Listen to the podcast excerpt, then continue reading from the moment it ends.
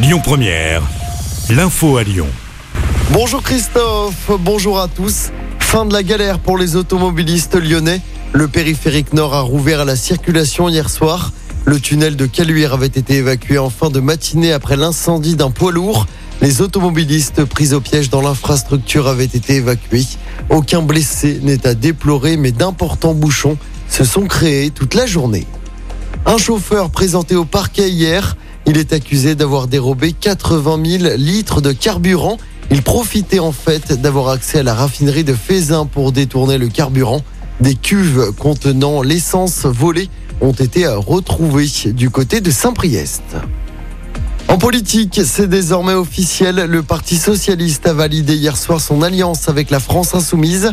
Le Conseil fédéral a dit oui à 62% à l'accord en vue des prochaines élections législatives. Un texte qui garantit 70 circonscriptions au PS. Les socialistes participeront donc à l'Union de la gauche les 12 et 19 juin prochains aux côtés des insoumis, des écologistes, mais aussi des communistes. La majorité présidentielle prépare également les élections. À cette occasion, le parti présidentiel change de nom. Fini la République en marche. Voici Renaissance et ses alliés, le Modem de François Bayrou et Horizon d'Édouard Philippe. Une première liste de 187 investitures a été dévoilée hier avec quelques noms bien connus. Manuel Valls, Jean-Michel Blanquer, Gabriel Attal ou encore Gérald Darmanin. On prend des nouvelles maintenant de notre candidat lyonnais dans la 11e édition de The Voice. Demain soir, c'est une nouvelle épreuve qui attend Kevin puisque le jeune homme de 29 ans participe au Super Cross Battle.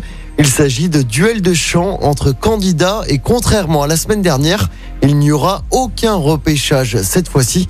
Écoutez Kevin nous parler de son entraînement et de sa confiance le stress est pour moi un petit peu moins fort que pour les cross battles parce qu'on savait déjà à quoi s'attendre. Alors que les cross battles, on n'était pas prêt.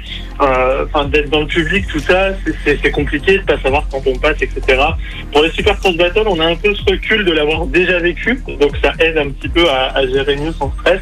Après, évidemment, hein, il y, a, y, a, une pression supplémentaire, le fait de pouvoir aller ou non en demi-finale, qui euh, du coup euh, rajoute un petit quelque chose pour s'entraîner, que ce soit en backstage avec les coachs ou alors euh, les répétitions sur scène. On a toujours eu le même temps à chaque fois. Euh, donc c'est donc c'est équitable, peu importe euh, l'épreuve.